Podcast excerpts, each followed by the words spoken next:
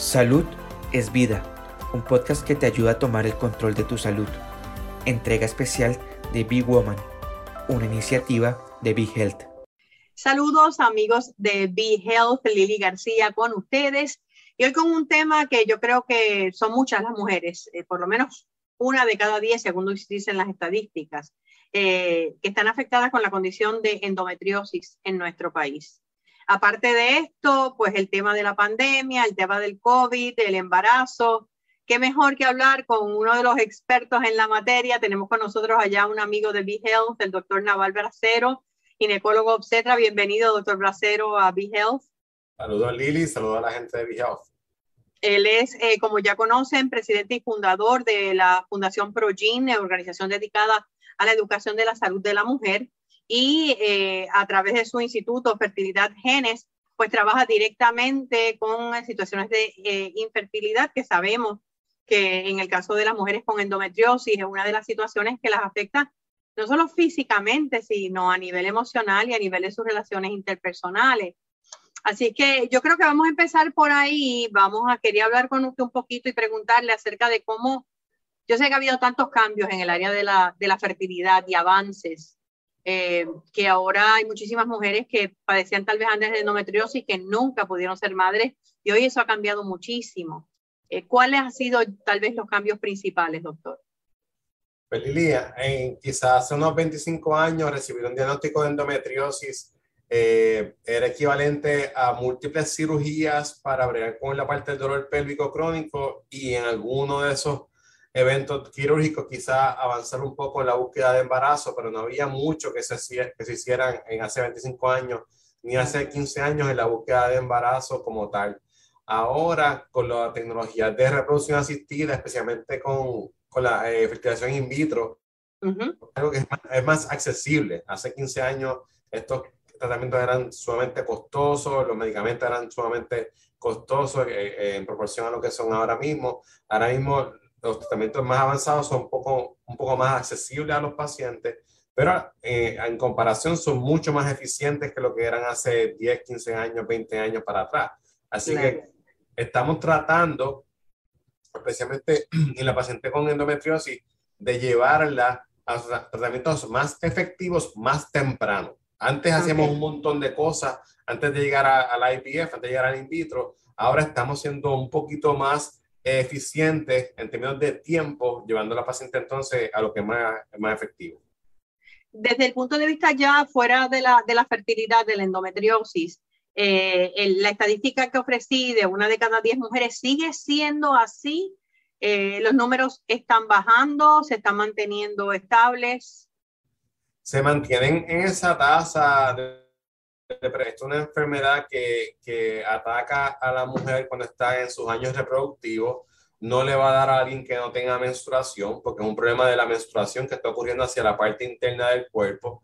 Eh, después de la menopausia no ocurre, eh, antes de la menarquia, que la primera regla tampoco ocurre pero la mujer en la reproductiva está más educada, está más pendiente de lo que está ocurriendo con su cuerpo y si acaso quizá pudiéramos decir que quizá esa incidencia o esa prevalencia quizá pudiera estar aumentando porque la gente está más conscientes, en, inglés aware, está, está más pendiente de los cambios que su cuerpo están presentando y estamos entonces llegando a estos diagnósticos más tempranos, lo cual es crucial para el manejo de esta enfermedad como cualquier otra enfermedad, pero en este específico, la edad es crucial en el momento en que se determina que hay endometriosis porque va a darnos más eh, amplitud en la gama de tratamientos que podemos ofrecer comparado cuando se hace un diagnóstico muy tarde.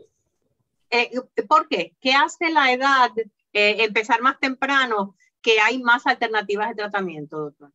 Pues cuando uno, cuando uno está trabajando con una paciente en edad temprana, y uno pues hace un diagnóstico que no siempre hay que hacerlo por la paroscopía, Lili. Yo puedo hacer un diagnóstico presuntivo de que si yo tengo una paciente que desde su primera regla a los 12 eh, años está con dolor con la menstruación, dolor con menstruación, y un buen ginecólogo como a los 18 años le dice, mira, tú puedes que tengas endometriosis y me la coloca en pastillas anticonceptivas o me, la coloca, me la coloca en algún medicamento que me bloquee la menstruación y le da alivio, pues yo tengo un diagnóstico presuntivo de que esa paciente tiene endometriosis. Sí. Tener ese diagnóstico presuntivo y a la misma vez empezar el manejo de esa enfermedad, O sea, tengo una enfermedad que va a estar dormida, la tengo ahí calmada durante el tiempo que esa paciente decide si va a buscar embarazo o no. Ahí entra un concepto que a nosotros nos fascina que se llama el plan de vida reproductivo, que es que nosotros le enfatizamos a la mujer que va a estudiar por muchos años, la mujer que va a tener carreras profesionales largas o cualquier, cualquier persona, paciente que pudiera tener endometriosis o cualquier condición que afecte su fertilidad, de que hagan un plan de vida reproductivo, que esté consciente de que hay ciertas circunstancias en su eh, clínica, en su presentación, eh, como, como su sistema reproductivo está comportándose, que le pudieran hacer más difícil quedar embarazadas en un futuro. Así que eh, hay que, hay que ¿verdad? tratar de centrarnos, ver cuántos hijos yo quiero tener, cuándo los quiero tener, qué distancia de tiempo entre un hijo y el próximo, y si hay alguna condición médica como puede ser endometriosis, pues entrar eso en esa ecuación. Así que una paciente que se diagnostica con endometriosis temprano, yo la puedo entonces eh, suprimir su ovulación o darle tratamiento para endometriosis con pastilla anticonceptiva por un tiempo temprano prolongado, pero en ese tiempo estoy apaciguando la endometriosis. Que no es lo mismo una paciente que se quedó al garete, nadie. Claro. Y cuando se hace el diagnóstico, ya esa pelvis está toda destrozada por endometriosis. Sí, o sea que, que ha estado tratándose, eh, hay más salud, ¿verdad? En todo el área del endometrio y tal vez es mucho más fácil para ella cuando quiera quedar embarazada. Eh, una de estas opciones, estamos hablando de lo de congelación de óvulos, o no necesariamente. No necesariamente, pero es, es, un, es, un, buen punto, Lili. La paciente que en su plan de vida reproductivo esté vislumbrando que va a postergar su búsqueda de embarazo por un tiempo bien largo, eh, pudiera considerar dentro de su alternativa el congelar óvulos si no tiene una pareja o si tiene una pareja congelar embriones, vislumbrando de que vaya a ser, vaya a ser difícil más adelante eh, la búsqueda de embarazo, eh, ya sea por endometriosis o ya sea porque lo quiere posponer por un tiempo prolongado.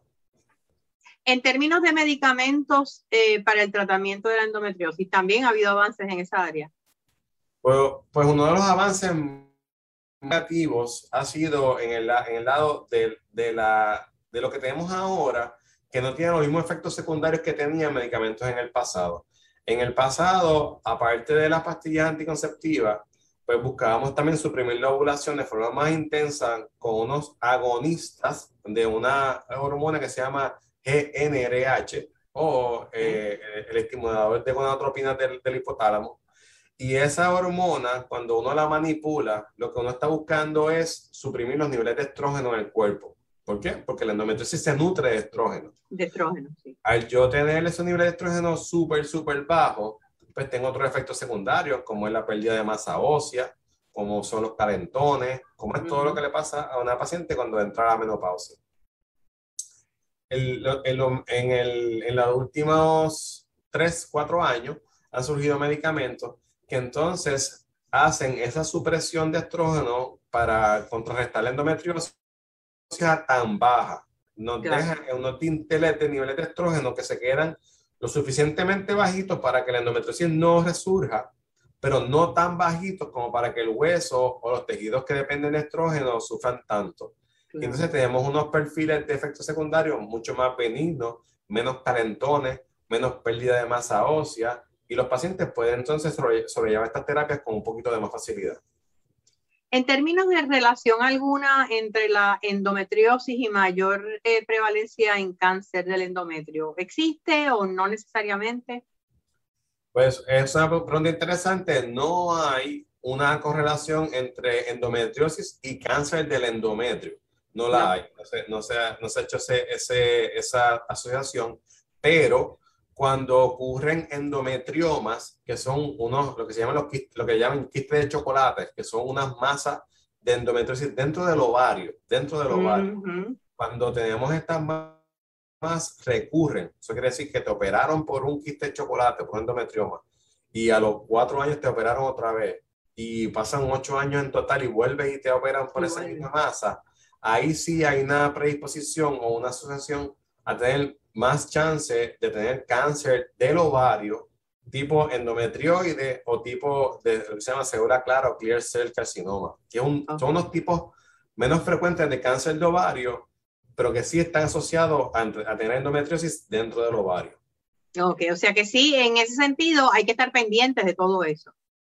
Estamos pendientes, son, son cánceres poco comunes, eh, no son, tan, no son tan, tan frecuentes, pero hay que, estar, hay que estar consciente de que sí pueden pasar.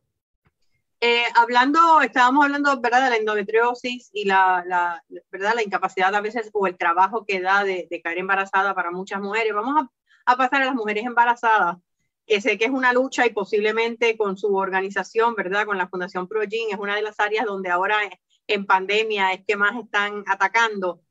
Y es tal vez la desinformación que hay con las mujeres embarazadas y, lo que es la, la, ¿verdad?, la vacuna del COVID. Eh, tenemos tantas personas que, digo, no hemos tenido agraciadamente tantas muertes, pero sí ha habido de mujeres embarazadas. Eh, entiendo que la mayoría de ellas no vacunadas, eh, algunas con condiciones previas, pero entonces, ¿qué es lo que está llevando a que tantas mujeres embarazadas no se vacunen?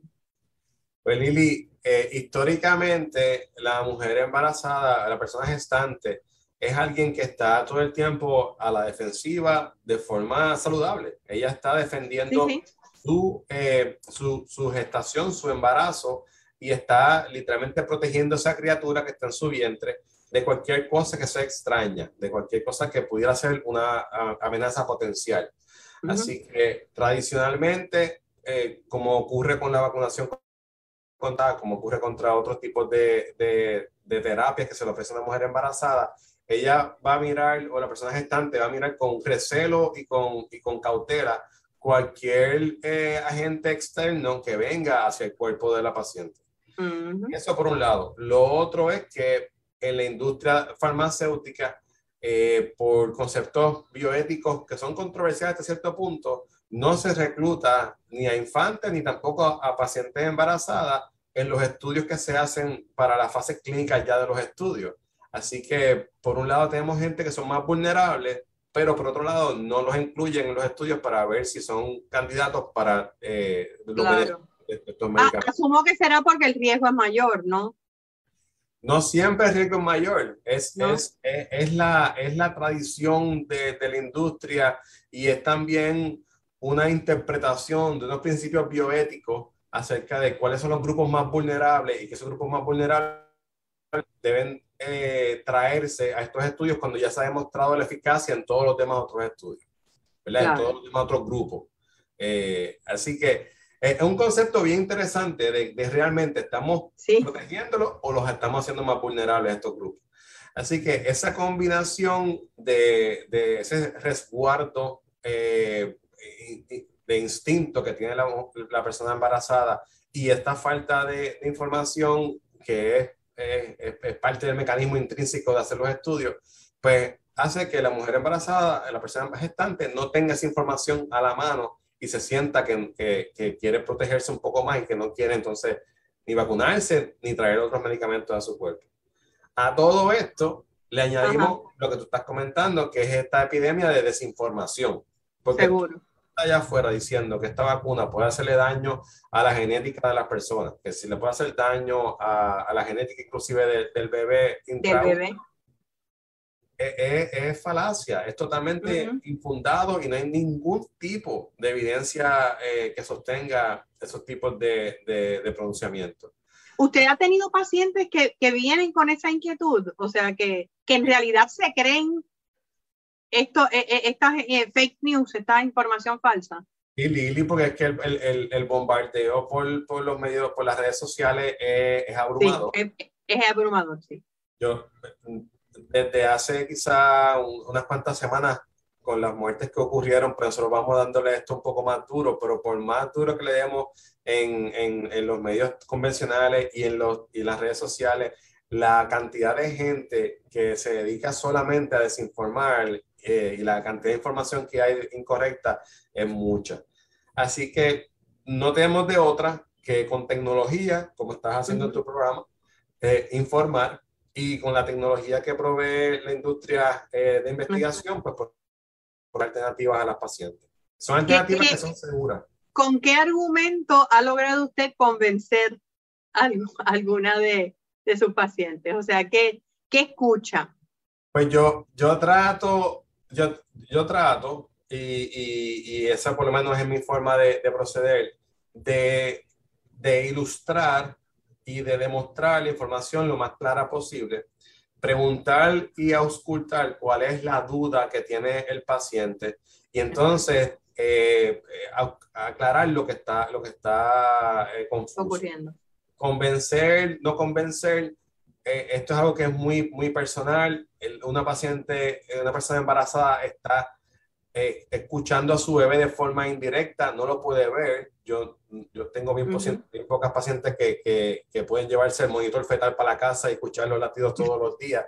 Así que eh, esos nueve meses son nueve meses de mucha incertidumbre, de, de, mucha duda, de, mucho, de mucha cautela. Así que yo lo que prefiero es que la paciente me pregunte las dudas que tiene, yo aclararle las, las confusiones que la paciente tenga, hablarle de ciencia en, en arroyo habichuela, explicarle que, por ejemplo, la vacuna de RNA mensajero es imposible que pase hasta el feto porque está diseñada de tal forma que se va a degradar en, en, en varios días y que no va a llegar hasta el feto.